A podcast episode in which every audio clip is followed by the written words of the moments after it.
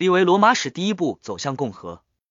古罗马提图斯李维著，梁坤贤翻译，版权所有，翻录必究卷五上。在唯一围城期间，为士兵建造冬令营，这种新式做法为保民官提供了一个激起不满的借口。骑兵首次带着自己的马服役。独裁官弗留斯卡米卢斯在十年围城后攻占唯一。作为督军，在法勒里围城期间，他送还被出卖的敌人的孩子。弗留斯卡米卢斯在指定的审判日到来时自我流亡。塞诺尼亚高卢人围攻克卢西翁。罗马派去调停克卢西翁人和高卢人争端的使者被发现加入前者一边，因此高卢人径直向罗马进军。他们在阿利亚打败罗马军队，占领了除卡皮托外的罗马城。他们在夜里爬上卡皮托，却被鹅的叫声所暴露。他们被赶了回去。马克曼留斯发挥了主要作用。罗马人被饥饿所迫，同意支付赎金。他们正在称金时，独裁官卡米卢斯率军赶到，驱逐了高卢人。摧毁了他们的军队，他成功制止了前往唯一的图谋。公元前四百零三年，一和平降临各地，罗马人或为伊人，却依然剑拔弩张，充满敌意。很显然，他们中必有一方要遭受灭顶之灾。两国举行了完全不同的选举。罗马人把带执政官权力的督军的人数增加到前所未有的八人，他们是马纽斯埃米略马莫库斯第二次。卢奇瓦勒里波提图斯第三次，阿皮克劳迪克拉苏马克昆提略瓦鲁斯，卢奇朱利亚朱卢斯，马克波斯都米，马克弗留斯卡米卢斯和马克波斯都米阿尔比努斯。相反，唯一人厌倦了每年引起不和的勾心斗角，选举了一个国王。这一做法伤了其他艾特鲁里亚人的感情，他们憎恨王政，更痛恨这位国王。他因为富有而遭人讨厌，还粗暴的破坏了某个一年一度的庆典。十二国不选他当祭司，他一怒之下在演出中间突然把演员撤走。这些演员中有一大部分是他的奴隶。艾特鲁里亚人熟悉各种宗教仪式，是最虔诚的民族。他们下令，只要唯一人服从一个国王的统治，就拒绝支援他们。这道命令在唯一提都不敢提，因为国王向来把传这种话的人当作暴乱领袖，而不仅仅是说闲话的人。罗马人听说增援唯一人的事，经常在艾特鲁里亚人的会议上被提起。因此，尽管有消息说艾特鲁里亚人目前很消停，他们还是加固了进攻和防御的工事。有些工事是防止城里人往外突围的，有些是防止其他地方的人前来救援的。二，罗马将军们更青睐围城而不是攻城，因此他们开始为士兵们建造冬季营地。这在当时可是件新鲜事。他们决定在那里过冬，把战争继续下去。消息传回罗马，进入保民官的耳朵。这些人正愁找不到借口挑起矛盾，赶紧跑到公民大会场，极力挑动平民的情绪。他们说，这就是元老院为士兵们发饷的动机。我们早就知道，这是黄鼠狼给鸡拜年，没安好心。平民的自由被出卖了，他们的青年一去不复返，被从这座城市和这个国家流放了。数九寒冬的都不让他们回家处理自己的事情。这样不间断的服兵役为的是什么？毫无疑问。他们是怕这些年轻人留在城里会为平民争权力，因为他们是平民的力量所在。此外，他们比唯一人更吃苦，更受罪。唯一人冬天待在自己的屋里，有坚城和地势做保护。罗马士兵在风雪中受尽折磨，冬天都不得卸甲。过去无论是海战还是陆战，冬天都可以休息。国王和执政官在保民官设立之前何等专横，独裁官的权力令人生畏。甚至是飞扬跋扈的石寡头都不敢这样奴役百姓，让他们不间断的服兵役。这种国王般的权力，现在被督军们用到了平民身上。这些人现在还不是执政官或者独裁官，就已然这么过分。要是他们做了执政官、独裁官，那会多么可怕！但是你们活该，八个督军的名额，一个你们都不给自己人留。从前贵族要占三席都很费劲，现在他们八人一队，囊括了所有职务。在这么一大群人中，一个平民都没有。要是有一个，即使没有别的用处，至少可以提醒他的同僚。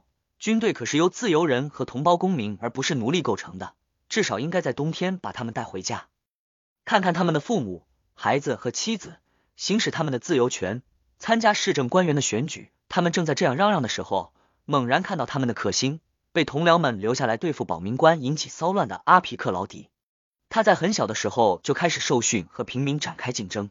如前所述，他曾经提议用保民官来对付保民官，瓦解保民官的势力。三，他不仅天赋异禀，而且经过历练，在那个特定的场合，他发表了如下讲话：罗马人，如果我们曾经有理由怀疑保民官是为了你们或者他们自己而发动骚乱，那么这个理由现在已经不存在了。我很高兴，持续了这么长的一个错误终于结束。同时，我也要祝贺你们，并代表你们祝贺我们的国家，在我们国运昌隆时，这个谬误被清除了。因为元老院为服兵役的士兵发饷，保民官前所未有的不满。对此，有任何人表示怀疑吗？当时他们害怕什么？现在他们想破坏的又是什么？不就是各阶层的和谐？因为这会损害保民官的权威吗？他们就像是找工作的人，希望这个国家有哪个部分坏掉了，他们能帮你们修理一下。保民官，你们是在保护还是攻击平民？你们是士兵的敌人还是在为他们说话？你们也许会说，无论元老院做什么，不管是对平民好还是不好，你们一概不喜欢。就像主人禁止自家的奴隶接受他人的好处一样，认为就是不能和别人打交道。同样，你们也禁止我们贵族与平民打交道，以免我们的慷慨大方打动他们，让他们听从我们的建议。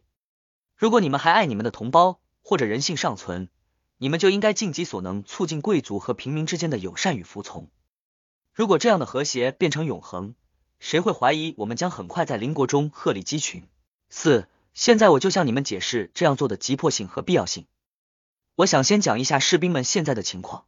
我相信我的观点不仅会让你们的决定合情合理，即便是传到军营里，也会引起士兵们的共鸣。如果我有想不到的地方，我也欢迎我的对手们来补充。最近他们说不能给士兵发饷，因为这是前所未有。那么多得者多劳，他们还有什么不满意的？世上没有劳而不获，也没有不劳而获的事。辛苦和享乐本质上截然不同，却有着天然的联系。从前，士兵们觉得自费为国家打仗很辛苦，同时他很高兴一年能有一段时间耕种自己的土地，为自己和家庭在和平与战争时期挣口饭吃。现在他很高兴国家给了他们一份收入，他也乐意接受。那就让他耐心忍受离家久一点，反正家里也没有什么大事需要他们去关照。如果国家和他算笔账，这么说合不合理？你拿的是年薪，就应该工作一年，拿一年的薪水，只干半年合适吗？罗马人，我实在不想多谈这个话题，好像我们谈的是雇佣兵似的。我们以同胞公民对待你们，也希望你们同等对待我们。我们要么不发动战争，要么就要把仗打得有尊严，让它尽快结束。如果我们对敌人步步紧逼，如果我们在夺取唯一之前不撤军，我们就能尽快结束战争。事实上。即使没有其他动机，羞耻心也会让我们坚持下去。从前，曾经有座城市因为一个女人而被全体希腊人围攻了十年。他们可是离乡背井，远隔重洋啊！我们只是攻了一年，离家不过二十里地，几乎是近在眼前，就抱怨不止。就因为战争的起因微不足道，还是对敌人的憎恨不够强烈。他们已经反叛了七次，在和平时期，他们从不守信，他们蹂躏了我们的土地千百遍。迫使菲德奈人叛离我们，杀死我们在那里的殖民者。他们违反国际法，是杀害我们使者的教唆犯。他们想挑动全体艾特鲁里亚人起来对付我们。到今天，他们还没有放弃这个企图。我们前去索赔的使者几乎不免受到他们的暴力侵害。和这样的敌人打仗，我们应该温文尔雅或者松松垮垮吗？五，如果你们对这样的仇恨都无动于衷，那么下面这个考虑会不会对你们有所触动？敌人的城市壁垒森严，他们就躲在这样的城墙里。他们不种地，此前的耕作毁于战火。如果我们撤军，谁会怀疑他们会来侵略我们？不仅是出于复仇的愿望，也是出于抢夺别人财富的需要，因为他们已经失去自己的财产。这样做，我们不能推迟战争，只能引狼入室。曾几何时，保民官们还试图拒绝给他们发饷，现在却突然热心的要为他们争利益，怎么会这样？士兵们付出巨大的辛劳，在一片广阔的土地上构筑了一道围墙和壕沟。他们建堡垒，随着军队人数的增加，堡垒由少变多，不仅能防止城里的敌人突围，还能防止艾特鲁里亚人前来救援。我还需要说发射塔、碉堡车和龟背车这些工程占据吗？他们制作时是多么的辛苦！你们认为应该把这些通通抛弃，明年再来一遍？何如就着现有的基础，再咬牙坚持一下，把任务完成了。只要大家齐心协力，这件事一定不会拖得很长。我们这样打断他，也不会让我们更快达到目的。我现在说的是辛苦和时间的浪费。怎么，艾特鲁里亚人频频开会商讨救援唯一人，我们竟然还能高枕无忧，把战争推迟？现在他们生为一人的气，拒绝派援兵。就这点而言，我们可以放心攻打唯一。但谁能担保，如果战争结果悬而未决，他们的脾气会不会改变？我们稍有松懈，他们就会派去更加令人尊敬的使者。如果为了重获艾特鲁里亚人的好感，过段时间唯一人做出决定，把那个让艾特鲁里亚人讨厌的国王罢黜，或者国王觉得他的统治于国不利，主动辞职，想想我们这样做会带来的后果和损害吧。付出这么大的艰辛造出来的功是白费了。边境遭受敌人的蹂躏。与全体艾特鲁里亚人，而不只是唯一人作战，这些就是你们保民官要干的好事。这就好比一个病人，本来如果坚决治疗便会很快康复，一个庸医却为了满足他的口腹之欲而让病情拖长，甚至不可救药。六，抛开当前的战争不谈，让我们的士兵习惯于不仅享受胜利的喜悦，也在事情不如预期顺利时，忍受枯燥乏味的日子，等待漫长迟到的结果。战争没有在夏天结束。就等到冬天，不要学夏季的候鸟，秋天一到就撤退寻找归宿。这对于维护军纪也极其重要。人为了享受打猎的快乐，可以不畏霜雪，翻山越岭。我们就不能把这种运动中的耐心用到紧张的战争之中？难道我们的士兵身体就这么娇弱，精神就这么萎靡，连在军营里坚持一个冬天不回家都做不到？就像海战中的人必须利用天气观察一年四季那样，他们竟然热了冷了都不能忍受。这样的指控一定会让他们感到无地自容。他们会说，他们的精神和身体都充满阳刚之气，无论冬天还是夏天，他们仗打得一样好。他们没有让保民官保护懒惰的人，他们记得自己的祖先不是躲在阴凉底下，而是用真刀真枪争取来这一权利的。要配得上你们士兵的勇敢和罗马的名字，你们的眼睛不能只盯着眼前的唯一战争，还要想着将来在其他战争、其他国家扬名立万。别以为你们今天所做的对将来没有影响，要么让我们的邻国认为，只要能够抵挡住罗马人的第一次短暂的进攻，以后他们就没有什么可害怕的了；要么让我们的名字成为恐怖的代名词，无论是在远方枯燥的围城，还是凛冽的严冬，都不能让罗马军队从被他们盯上的城市离开。他们除了胜利，不知道其他结束战争的办法。他们靠行动迅速取胜，更靠坚持取胜。而坚持在所有战争，尤其是在围城战中，都是必不可少的。多数城市攻势坚固，位置优越，易守难攻，只有假以时日，用饥渴来征服。这一招对唯一也会管用，除非保民官帮助敌人。唯一人在罗马找到了他们被艾特鲁里亚人拒绝的援助。难道唯一人真的要心想事成？先是罗马城，接着是军营，就像得了传染病一样发生叛乱？然而，天啊，我们的敌人却很稳定。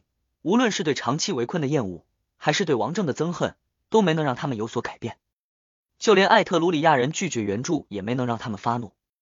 因为谁挑唆造反，谁就会被立即处死。像你们这样自由表达看法，在他们那里是不被允许的。在我们这里，丢弃军旗或者擅离职守者会被棍棒伺候。然而，那些鼓动全军而不是一两个人扔掉军旗或者弃营而逃的人，却可以在你们的公共集会上大放厥词。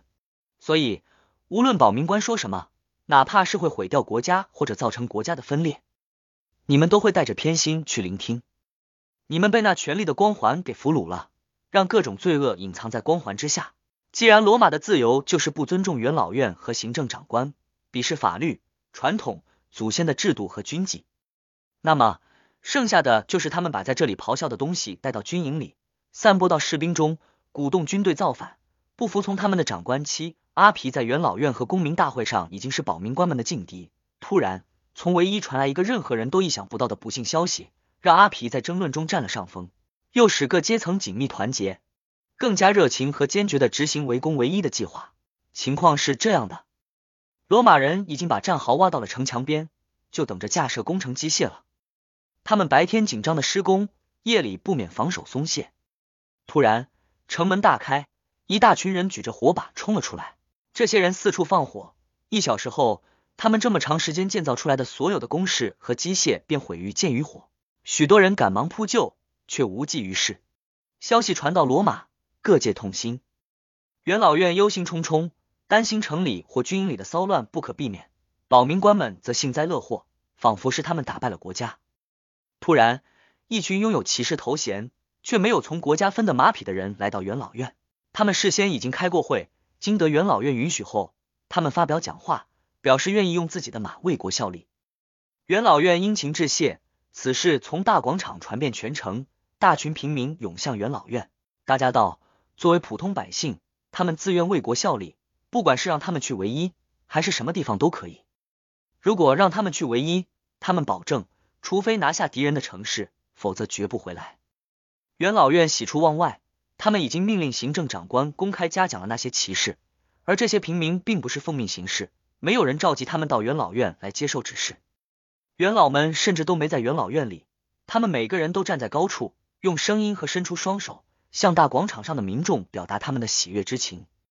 他们高呼：“罗马人如此团结，必将永远幸福。”战无不胜，他们赞扬了骑士和平民，也赞美了那个值得纪念的日子。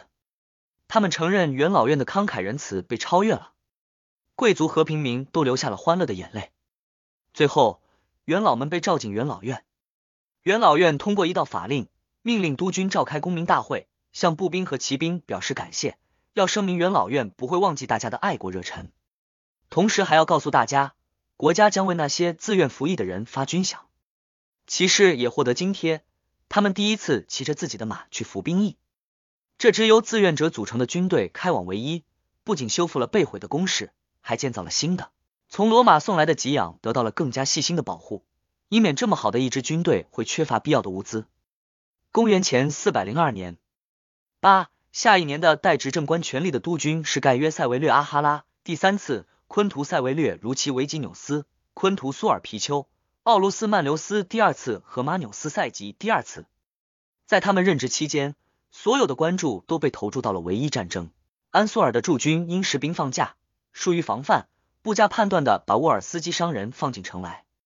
城门的哨兵突然遇袭，城市失陷。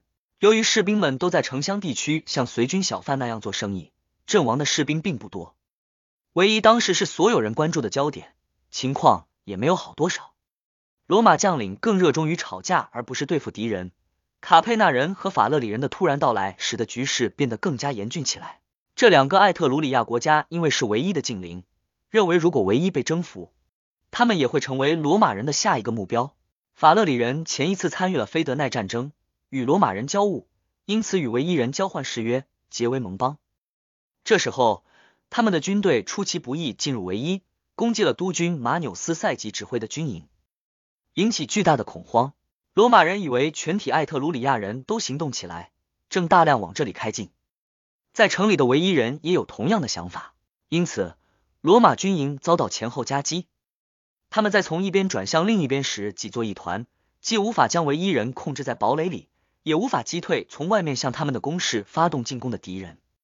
唯一的希望就是从更大的军营搬来救兵，分兵对付卡佩纳人和法勒里人以及从城里杀出的人。但是，指挥那座大营的维吉纽斯与赛吉有私仇。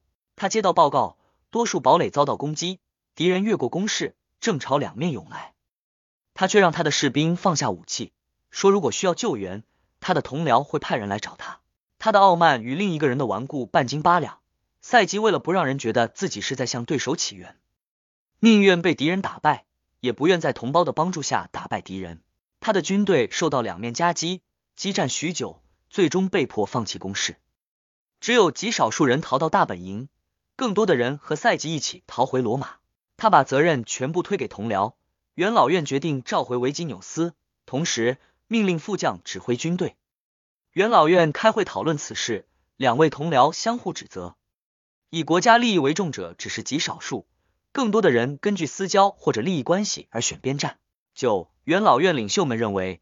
无论这一可耻的失败是因将领们的错误指挥或者运气不佳造成，都不能再等待正常的选举时间，必须立即选出新督军。新督军必须在十月一日履新。他们就这一想法征求意见，其他督军都不反对。赛吉和维吉纽斯很显然是元老院对那一年度行政长官的表现不满意的罪魁祸首。一开始他们反对受此羞辱，随后他们便否决了元老院的提案。他们拒绝在十二月十三日，也就是新长官上任的那一天之前离职。保民官在全民和谐、国家蒸蒸日上的时候忍气吞声，这时候却突然自信起来。他们威胁督军必须服从元老院的命令，否则就会被投入监狱。接着。督军盖约塞维略阿哈拉说道：“保民官，我很乐意检验一下你和你的威胁，看看是你的威胁更违法，还是你的精神更卑鄙。但是挑战元老院权威是渎神行为，因此，请你们不要把我们的不和看作是捣乱的机会。我的同僚要么照元老院的意思做，要么冥顽不化。那我会立即任命一位独裁官，强迫他们辞职，他的讲话得到普遍赞成。元老们很高兴。”无需依靠保民官可怕的权力，有人找到一个更高的权力来迫使长官就范。意见空前一致，罗马举行督军选举，新督军将在十月十三日就职，老督军从那天起辞去职务。公元前四百零一年，十卢奇瓦勒里波提图斯第四次，马克弗留斯卡米卢斯第二次，马纽斯埃米略马莫库斯第三次，克纽斯科尼略科苏斯第二次。凯索费边安布斯多卢奇朱利亚朱卢斯当选督军。这一年，国内外发生了许多事。罗马人在维伊、卡佩纳、法勒里同时作战，又和沃尔斯基人争夺安苏尔。他们在征兵和征税上还遇到了一些问题，在保民官的任命上也有斗争。此外，两个不久前还被授予执政官权力的人受审，也引起不小的骚动。首先，督军们确保征兵顺利进行，不仅年轻人被征召。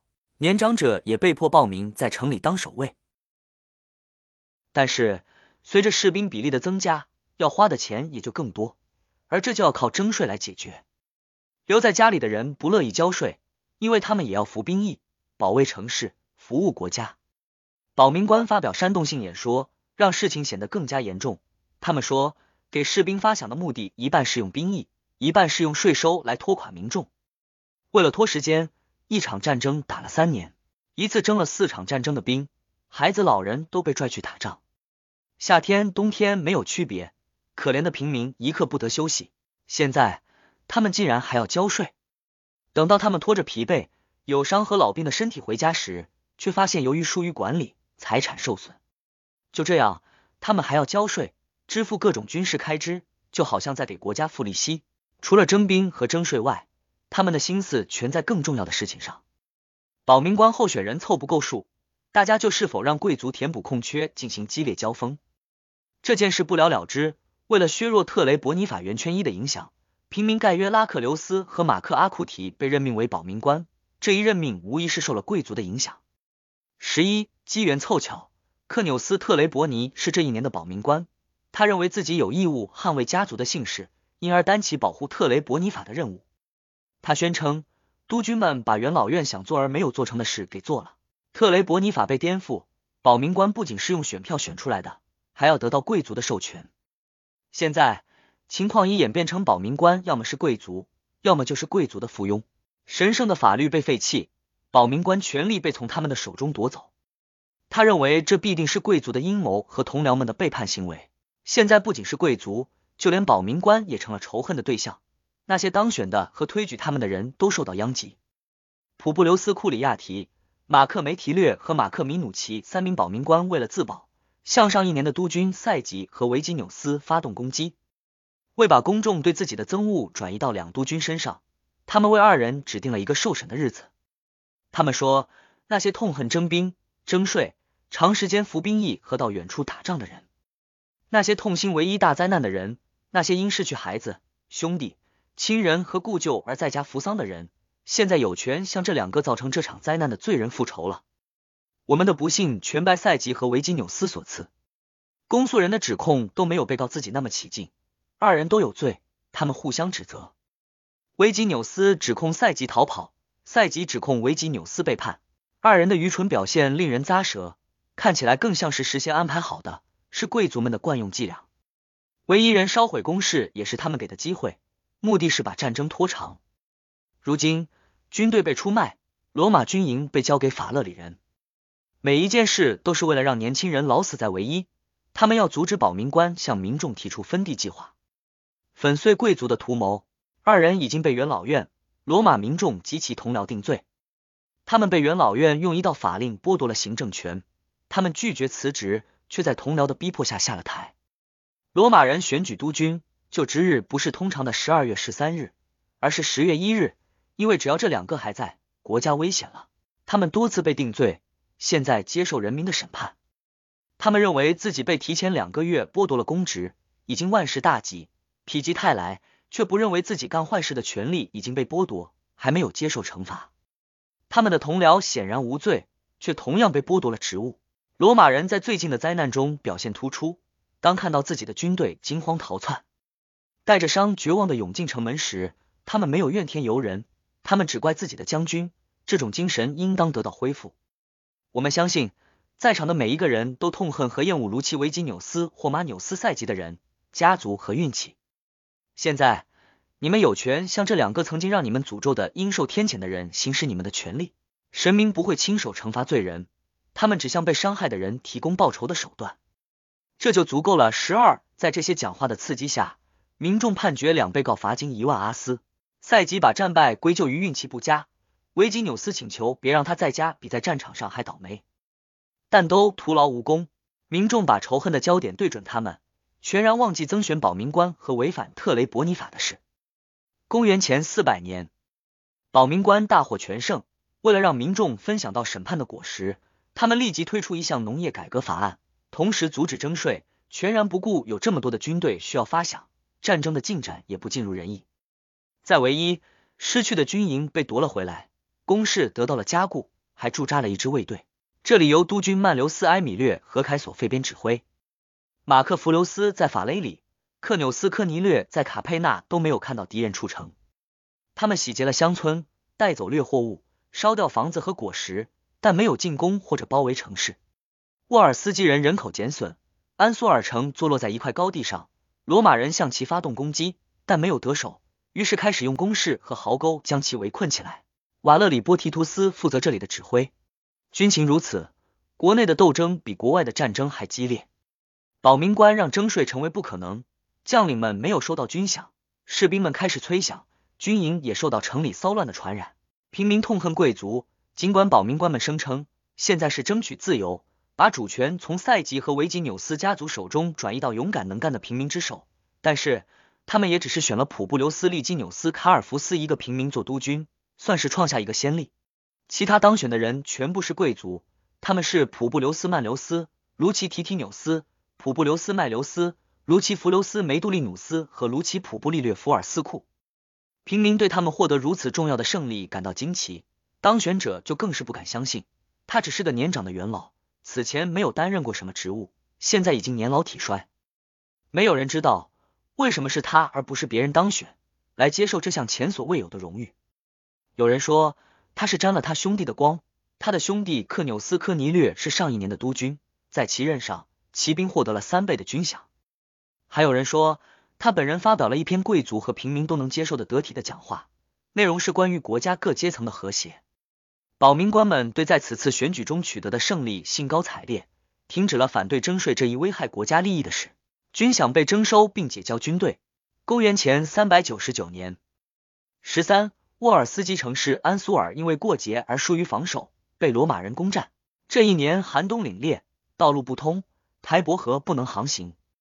幸运的是，由于事先运入大量的粮食，粮价没有变化。普布留斯利基纽斯当选时未发生骚乱，平民高兴，贵族不恼，因此他也没有做出格的事。大家都憧憬着在下次选举中再选出更多的平民督军。他们梦想成真，在贵族中只有马克维图里当选。几乎所有的百人队选出的代执政官权力的督军都是平民，他们是马克庞博纽斯。克纽斯杜伊略、沃勒罗普布利略、克纽斯格努奇和卢奇阿提略。不知是恶劣气候会呈现两极化，还是其他原因，严冬后的夏天特别不利于健康，瘟疫肆虐，人畜皆不免。人们找不到生病的原因，也看不到疫情结束的希望。于是元老院下令查阅希布拉圣书。负责宗教事务的两专员第一次引入挂床的仪式，他们摆出三张装饰尽可能华丽的卧榻。像阿波罗、拉托纳、迪安娜、赫丘利斯、莫丘利和尼普顿祈福八天，民众个人也举行祭祀仪式，全城家家开着门，所有东西大家共享。据说旅客们不分熟不熟悉，都被请进家里住宿，主宾交谈甚欢，大家都避免发生分歧和争吵。在那些日子里，失去自由的人也被解开枷锁。事后，人们觉得再把这些受到神明帮助的人关回牢笼似乎不妥。与此同时，唯一却连续响起警报，一个地方爆发了三场战斗。卡佩纳人和法勒里人突然前来救援，罗马人不得不像从前那样，从不同方向在整条攻势上同三股敌军作战。一想起对赛吉和维吉纽斯的判决，他们就浑身有劲。大本营的军队很快就赶到，以前他们总是姗姗来迟。他们攻击了正在前面进攻罗马壁垒的卡佩纳人的后裔。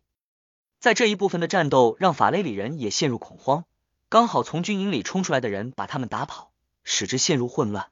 胜利者追逐逃敌，杀死了很多人。不久后，那些正在卡佩纳领土上搞破坏的人偶遇那些逃离战场、正在乡间流浪的人，将其彻底消灭。许多撤往城里的唯一人在城门前被杀。为了防止罗马人跟着进城，唯一人关上了城门，把最后面的人留在外面。公元前三百九十八年十四，这些就是这一年发生的事。督军选举日即将到来，贵族们对选举的关心超过了战争。他们看到自己不仅要与平民共享最高权力，甚至都快无缘染指了。因此，他们准备推出最显赫的人物作为候选人，认为民众不会忽略这些人。他们好像自己都是候选人一样，临时抱佛脚，要把人和神都争取过来。竟然检讨起上一年选举中的宗教细节来。他们说，那一年冬天奇冷无比，像是上天发出的警讯。第二年就出事了，瘟疫席卷城乡地区，那是上天在发怒。相书指出，要平息上天的怒气，才能驱除瘟疫。他们的结论是，国家最高职务在神的眼皮底下被贱卖，出身高贵的人遭到冷落，神明感觉受到了侮辱，民众被候选人的地位和宗教情绪所影响。选出的督军全是贵族，其中多数有最显赫的地位。他们是卢奇瓦勒里波提图斯第五次，马克瓦勒里马克西穆斯马克弗留斯卡米卢斯第三次，卢奇弗留斯梅杜利努斯第三次，昆图塞维略菲德纳斯第二次和昆图苏尔皮丘卡梅里努斯第二次。在这一届督军任职期间，唯一没有发生值得一提的战事，所有军队都忙于破坏敌人的乡村。波提图斯和卡米卢斯这两位杰出的将领，分别从法雷里和卡佩纳带回大量掠获物，那里所有能够被破坏的东西都毁于剑与火。十五，许多异象同时出现，大部分不可信，甚至遭到鄙视。这是因为那些声称看到征兆的人是个人，还因为解说征兆的艾特鲁里亚人正在和罗马人打仗，他们找不到人来解读这些征兆。所有人的注意力都被其中的一个吸引了。阿尔巴森林的湖泊突然暴涨到罕见的水位，当时不下雨，也找不到其他原因，此事堪称奇迹。罗马派人去请示德尔菲神谕，看到底主何征兆。但是一个侧吉凶的人在更近的地方出现，他是一个上了年纪的唯一人。听到罗马人或唯一人的前哨之间在开玩笑时谈起这件事，便以一个先知的口吻宣布：除非罗马人能让阿尔巴湖改道，否则他们永远征服不了唯一人。一开始大家认为那人只是随便说说，都不以为意，但很快他们就自己交谈了起来。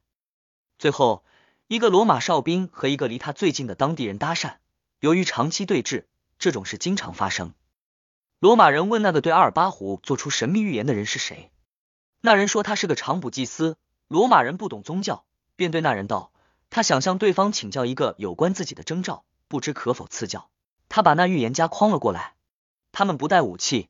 走着走着，不知不觉就远离自己的军队。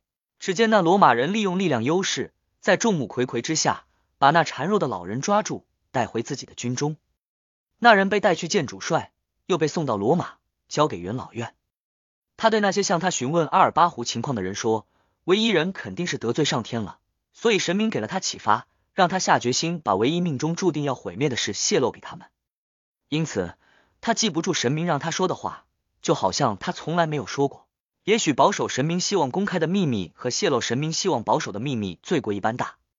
根据艾特鲁里亚相书的记载，无论阿尔巴湖何时暴涨，只要罗马人进行合理泄洪，他们就能战胜唯一人。他随后详细介绍了怎样泄洪才符合要求。然而，元老院认为他的话分量不够，这么重要的事情不能全听他的。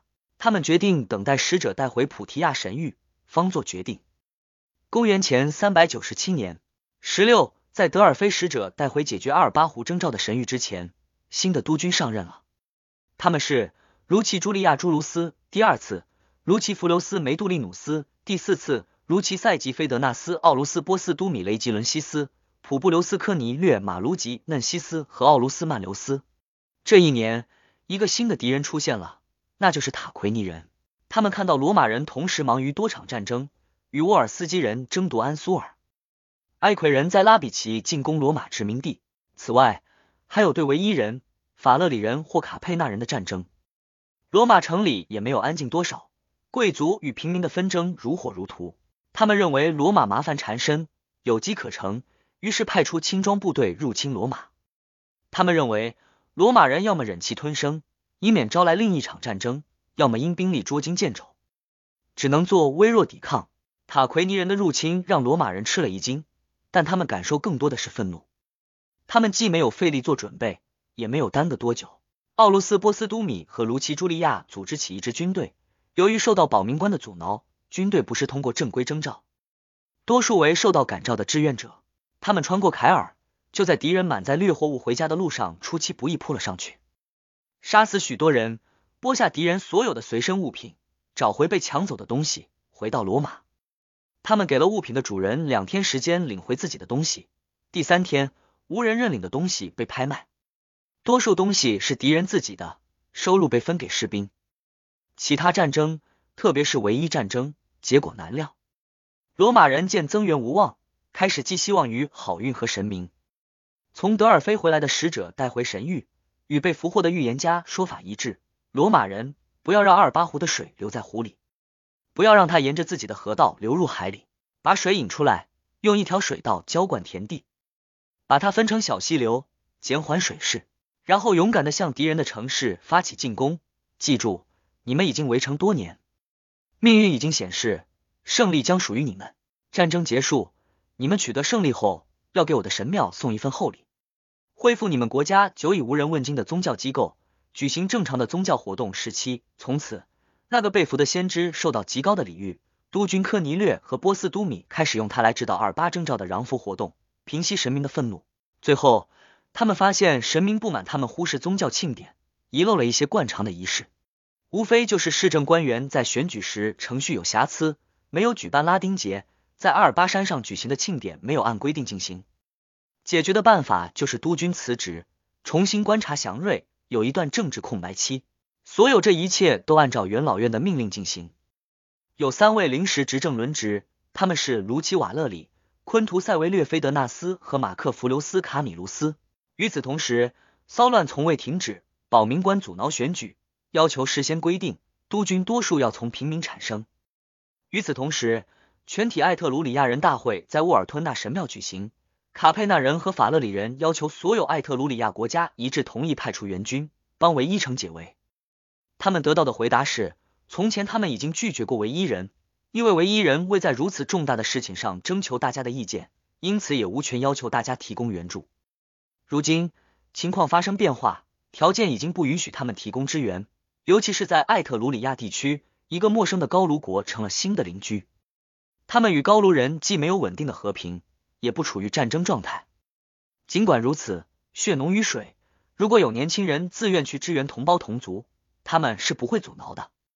罗马接到消息，大批敌人已经到达，就像往常一样，出于对整体安全的担忧，内部纷争开始平息。公元前三百九十六年十八，在没有元老院反对的情况下，拥有投票优先权的百人队选举普布留斯利基纽斯卡尔福斯为督军。他在以前督军任上表现温和，但已经垂垂老矣。他并没有参选，看来和他同一年担任督军的人都会重新当选。他们是卢奇提提纽斯、普布留斯曼留斯、普布留斯麦留斯、克纽斯格努奇和卢奇阿提略。在他们当选的消息向部落大会公布前，经临时执政批准，普布留斯利基纽斯卡尔福斯发表如下讲话：可以看出，你们是在寻找一种和谐的兆头。和谐是我们来年最重要的东西。你们再次选举同一波人，这些人经验更加丰富，但在我身上，你们已经看不见同一个人了。你们看到的只是普布留斯·利基纽斯的影子和名字。我已经年老体衰，视力和听力都不行了，记忆力也衰退了，我的脑子是木的。看看这个年轻人，他一边说着，一边拉过他的儿子。这是你们从前第一个从平民中选出的那个督军的翻版。这个年轻人和我遵守相同的纪律，我把他奉献给国家，以代替我自己。我不追求这一职务，但我的儿子有追求，因此我请求你们，罗马人，把你们要给我的这项荣誉授予他。同时，我也代他祈祷，父亲的请求得到了满足。他的儿子普布留斯·利基纽斯与上面提到的那些人当选代执政官权力的督军。提提纽斯和格努奇两督军出征法勒里人或卡佩纳人，他们有勇无谋。中了敌人的埋伏，格努奇英勇战死，倒在军旗前，为自己的鲁莽赎了罪。提提纽斯把陷入混乱的手下聚集到一块高地上，恢复战斗秩序。不过，他却不敢和敌人在平地上交手。他所承受的耻辱大于损失，却是一场大灾难。战败的消息被夸大，不仅罗马大惊，连在唯一的军队也受到影响。消息传遍军营，说将领和士兵被全歼。得胜的卡佩纳人和法勒里人及所有艾特鲁里亚青年已经离唯一不远，在唯一作战的士兵差一点就作鸟兽散。罗马得到的消息比这还可怕，说在唯一的军营遭到袭击，部分敌人正在向罗马挺进，准备攻城。人们涌上城墙，女人们离开家，祷告声充斥庙宇。他们祈祷，如果宗教义务得到充分履行，上天的示警得到回应，就让毁灭远离罗马的家、庙和城市。把这可怕的东西转移给唯一。十九，罗马恢复了运动会和拉丁节。阿尔巴湖的湖水被引到田里，唯一的毁灭不可避免。马克·弗留斯·卡米卢斯这个注定要成为唯一的毁灭者和罗马的再造者被提名担任独裁官。他任命普布留斯·科尼略斯基皮奥为他的骑兵总管。新的统帅让一切焕然一新，新的希望，新的精神面貌，连国运也好像是新的。首先，他执行军纪。惩罚了那些在恐慌中逃离唯一的士兵。他让士兵们知道，敌人不是最可怕的。他宣布实施征兵的日子，同时他亲自前往唯一去鼓舞士气，又从那里回到罗马征召一支新军。没有一个人拒绝服兵役。拉丁人和赫尼基人都派年轻人过来参战。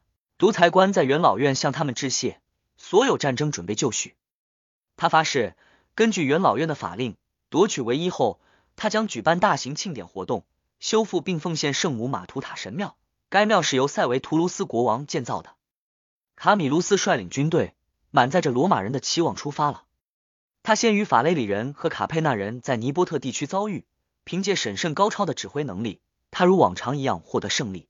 他不仅在战斗中击败敌人，还占领了敌人的军营，夺得大量战利品。他把大部分战利品充公，少数分给士兵。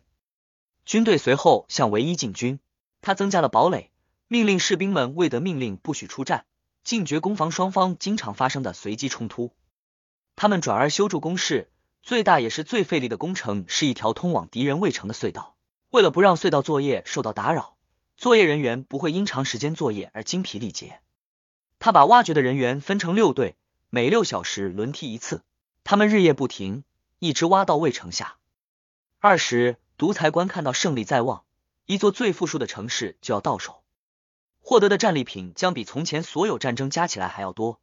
为了避免因分配小气而遭士兵痛恨，或者因过分大方而得罪贵族，他给元老院写信，托神明福佑他的正确指挥和士兵们的顽强作战。唯一城很快就要属于罗马人民，他们希望战利品如何处理。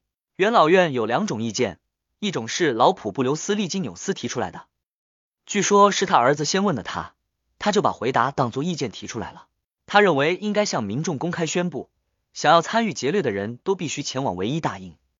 另一种是阿皮克劳迪提出来的，他批评这种大手大脚的做法前所未有，不能提倡。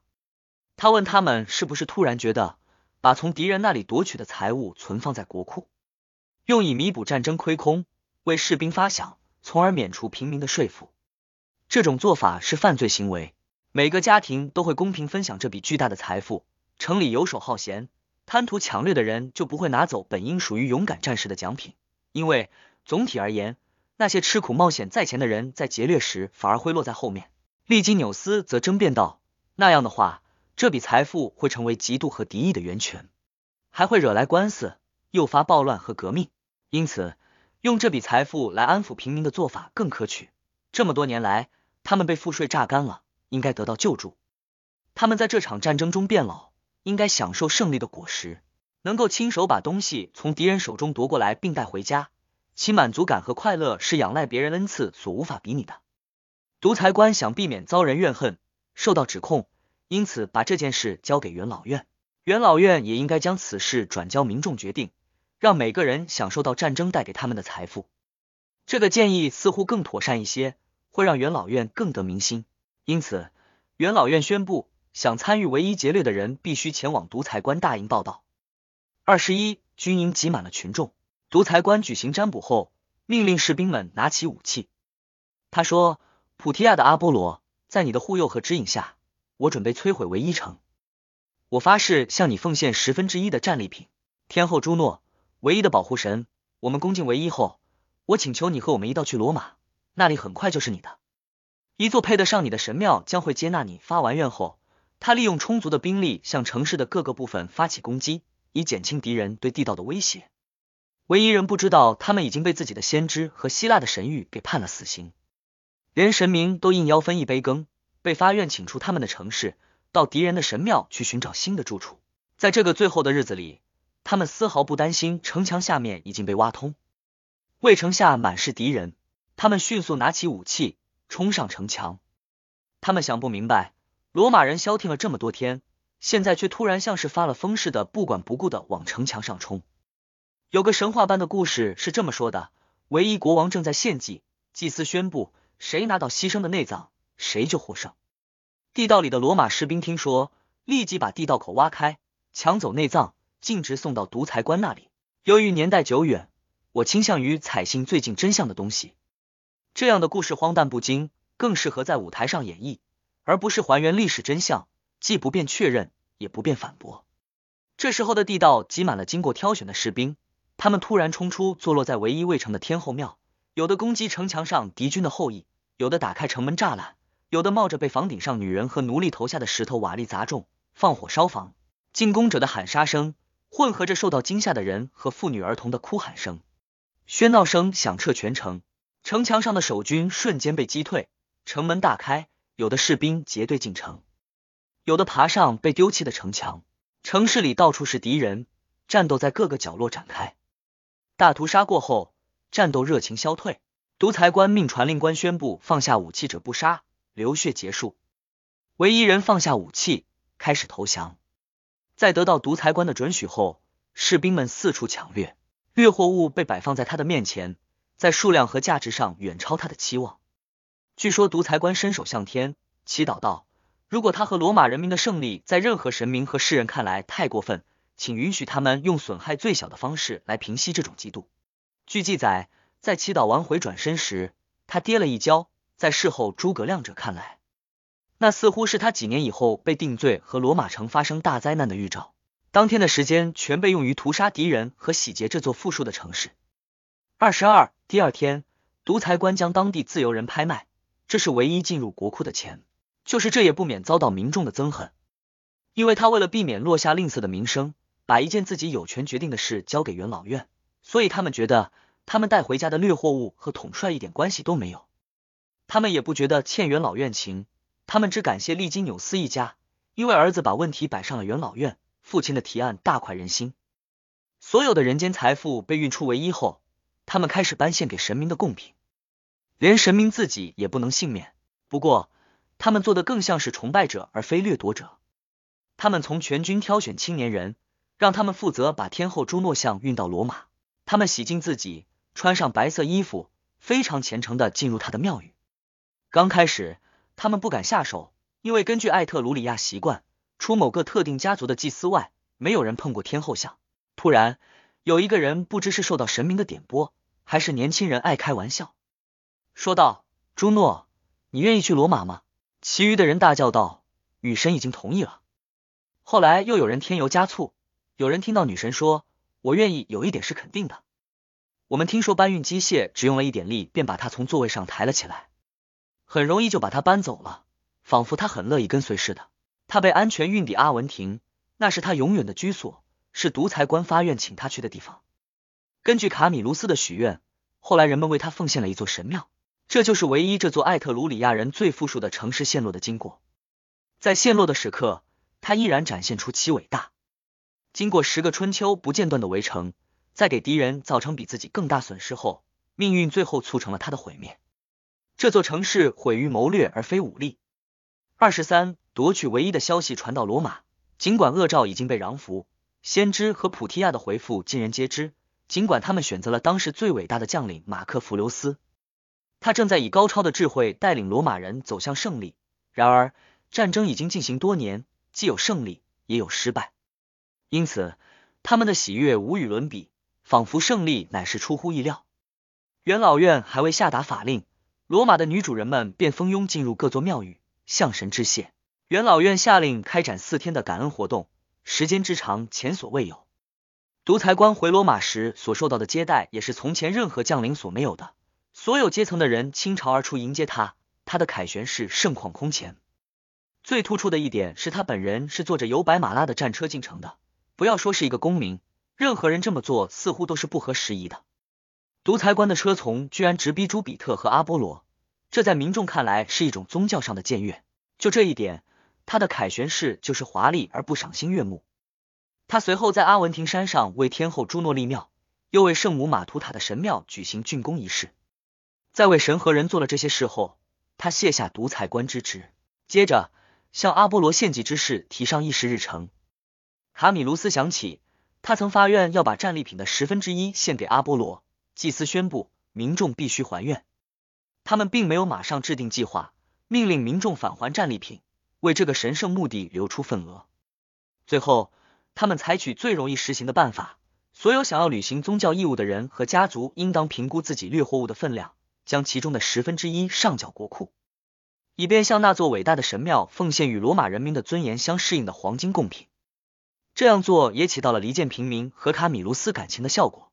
期间，沃尔斯基人和埃奎人遣使求和，他们得到了和平，但这与其说是他们配享和平，无宁说是因为罗马人已经厌倦了战争。公元前三百九十五年，二十四攻占唯一后，下一年度有六位督军，他们是科尼略家族的科苏斯和斯基皮奥、马克瓦勒里、马克西穆斯第二次、凯索费边安布斯都第三次、如其弗留斯梅杜利努斯第五次和昆图塞维略第三次。经过抽签，两科尼略负责指挥法勒里战争，瓦勒里和塞维略负责卡佩纳战争。他们没有进攻或者围困任何城市。只是蹂躏乡村，运走土地上的掠货物，树上一粒果实和地上一颗蔬菜都没有留下。这些损失重创了卡佩纳，他们求和并获得准许。法勒里战争持续着，与此同时，罗马的骚乱却在升温。为了缓解这个问题，他们决定向沃尔斯基殖民，为此征召了三千罗马公民，设立了一个三人委员会，分给每人三亩多地。这一做法被嘲笑。大家认为那不过是哄小孩的把戏。大城市唯一近在咫尺，唯一的土地比罗马的更肥沃、更广袤，为何把平民流放到沃尔斯基？他们对唯一城赞不绝口，认为无论就其位置还是占地和公司建筑而言，都优于罗马。高卢人占领罗马后，移民唯一的呼声更加高涨。人们要求让一半的平民和一半的元老定居唯一，一个国家两个城市，合为一个罗马国。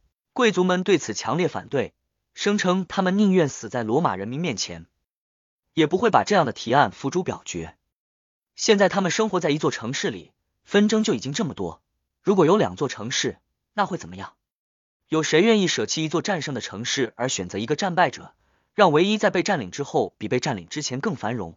他们说，我们可能会被自己的同胞所抛弃，但是没有任何力量能够强迫我们抛弃我们的国家和同胞。跟着提出这个法案的保民官提图斯西金纽斯抛弃天神之子、罗马之父和罗马城缔造者神圣的罗慕路，去缔造一个唯一国。这些争议造成了难堪的局面。贵族派把一半的保民官争取到自己一边。唯一能够阻止平民发动骚乱的原因是，每当有人准备发动骚乱，元老院的头面人物便会站到人群的最前面，让民众要杀要剐，只管冲他们来。这些人年高德少，地位尊贵，出于对他们的尊敬，人们控制住自己的怒气，也不好意思再对别人动手。二十五，卡米卢斯利用一切机会，在所有场合公开声明，这毫不奇怪，全国的人都疯了。尽管大家都发过誓，却没有人想过要履行。我不管你们捐多少钱，那是你们的私事，和国家无关。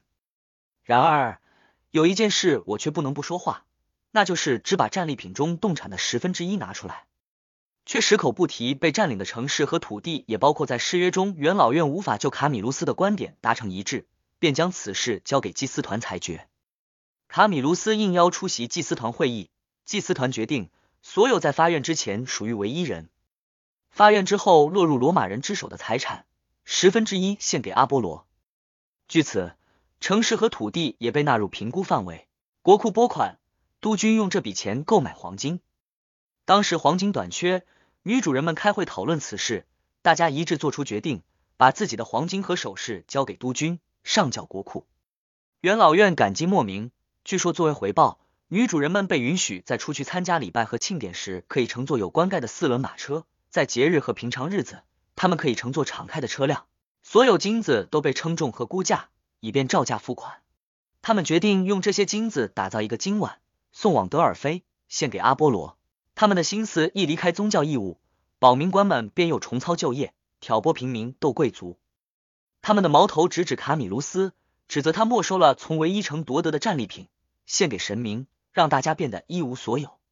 他们只攻击那些不在场的贵族，对那些主动面对他们攻击的在场的人毕恭毕敬。他们觉得这件事会拖到下一年，于是开始想办法把那些挑唆实行农业变法的保民官重新选上去。贵族也一样画葫芦，让那些反对农改的人当选。因此，原有人马多数重新当选保民官。公元前四百九十四年，二十六贵族付出巨大努力。才让马克·弗留斯·卡米卢斯当选督军。他们的理由是他是个帅才，有战争实用的上。事实是，他们要利用他来与保民官作对。与卡米卢斯一起当选督军的有卢奇·弗留斯·梅杜利努斯第六次、盖约·埃米略、卢奇·瓦勒里·波普利科拉、斯普留斯·波斯都米和普布留斯·科尼略第二次。那年一开始，保民官们按兵不动，一直等到卡米卢斯前往由他负责的法勒里战场才动手。由于他们迟迟不动，民众兴味索然。这时，他们最害怕的对手卡米卢斯从法勒里战场载誉而归。敌人一开始躲在城墙内，认为那是上上策。卡米卢斯蹂躏他们的土地，烧毁他们的房子，把他们逼出城来。但是恐惧让他们裹足不前。他们在离城以里的左右扎营，周围的道路崎岖难行，有的很窄，有的很陡。他们自以为安全。卡米卢斯以一个当地的俘虏为向导，在夜里早早离开营地，天一亮便出现在比敌人更高的地方。罗马人分出三分之一人马构筑工事，其余的人准备战斗。敌人试图打断他的作业，被他击溃。法勒里人惶恐而逃，直接穿过自己的军营，逃进城里。他们伤亡惨重，许多人未能逃进城去。他们的军营被占领，战利品被上交财政官，这使得士兵们十分不满。由于他治军严厉，他们既恨他，又欣赏他的坚定领导。城市遭到围困，罗马人建起多道围墙。城里人不时袭击罗马哨卡，双方短兵相接，难分胜负。由于事先大量储藏粮食，被围者比围城者粮食供应还充足。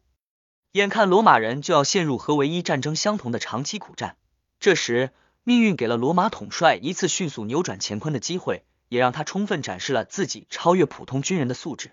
二十七，法勒里人有聘请同一个老师教育他们孩子的习惯，希腊人到今天还是把几个孩子交给同一个人照看。很自然，城邦头面人物的孩子会被托付给一个最有学问的人。在和平时期，这个老师经常带孩子们出城去玩耍和锻炼。在战争期间，这个习惯并未停止。他把孩子们带离城门，有时近些，有时远些。他逮住一次机会，用游戏和话题吸引住孩子们的注意力，把他们带到罗马卫兵的跟前。他们随后被送进罗马军营和卡米卢斯的军帐。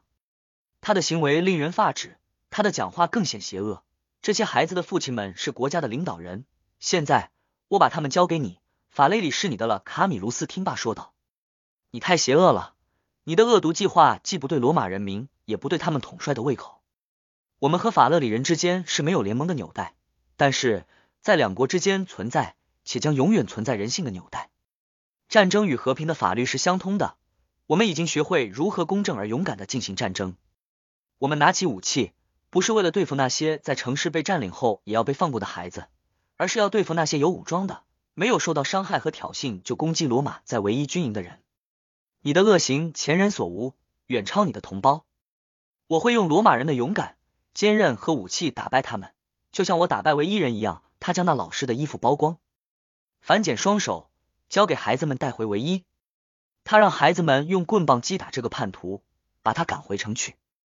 一见到此情景，法勒里人集合民众，行政长官召集特别元老院会议。民众的情绪出现了大反转。刚刚他们还满腔仇恨，怒不可遏，恨不得选择唯一人的命运，拒绝卡佩纳人的和平。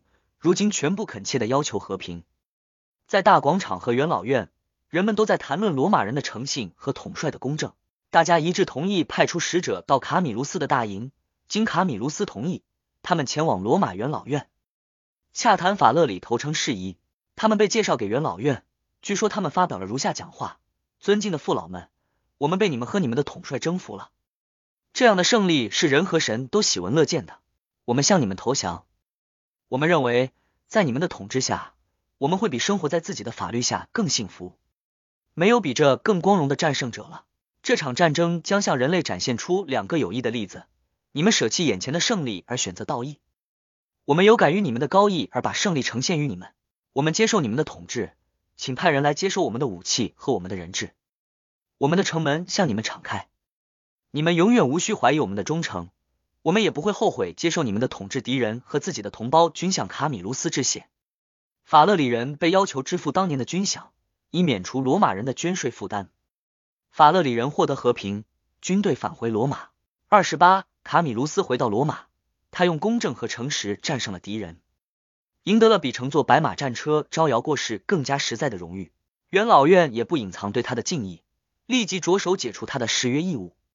卢奇瓦勒里、卢奇塞吉和奥卢斯曼留斯奉元老院之命，乘坐一艘战舰出使德尔菲。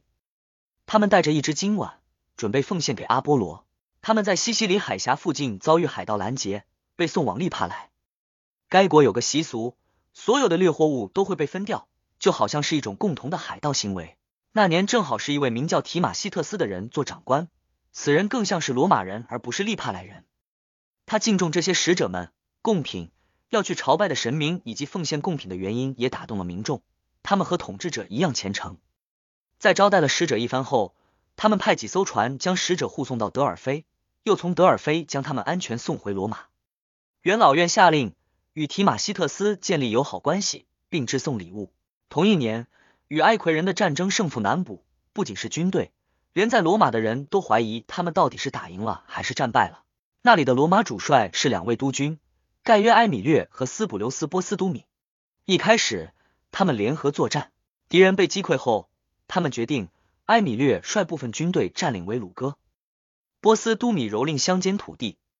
波斯都米马虎大意，他的军队秩序凌乱，埃奎人突然袭击了他的军队，军队受惊。被赶到最近的一座小山上，恐慌从这里传导到维鲁哥和其他分队。在把军队撤往一处安全的地方后，波斯都米召集全军开会，他责备他们怯战，被最胆小无能的敌人打败。全军大叫，他们受此责备乃咎由自取。他们保证会以行动弥补过失，不会让敌人高兴的太久。敌人的营地就在不远处的平原上，他们要求他立即率领他们前去攻打。如果不能在夜晚到来之前拿下敌人营地，他们甘愿受罚。波斯都米表扬了他们，命令他们休息，在四更天做好战斗准备。敌人为了阻止罗马人逃往维鲁哥，已经严阵以待。月亮整夜高照，战斗在天亮前开始，其混乱程度不亚于白天。叫喊声传到维鲁哥，罗马人以为军营遭到袭击，顿时恐慌莫名。埃米略苦苦哀求，也不能阻止他们。军队乱哄哄的逃往图斯固伦，从那里他们送信到罗马，说波斯都米和他的军队被歼灭。白天到来，他们不用担心因仓促追击而陷入埋伏。波斯都米骑马穿过军队，要求他们履行诺言。士兵们受此激励，热情高涨，势不可挡。埃奎人不敌逃走，一场屠杀随即展开。罗马人出于愤怒，而不是勇敢大力拼杀，竟然把敌人彻底消灭。罗马无端受到来自图斯固伦坏消息的惊吓，随后便收到波斯都米用月桂装饰的捷报，宣布胜利属于罗马人民，埃奎人的军队被消灭。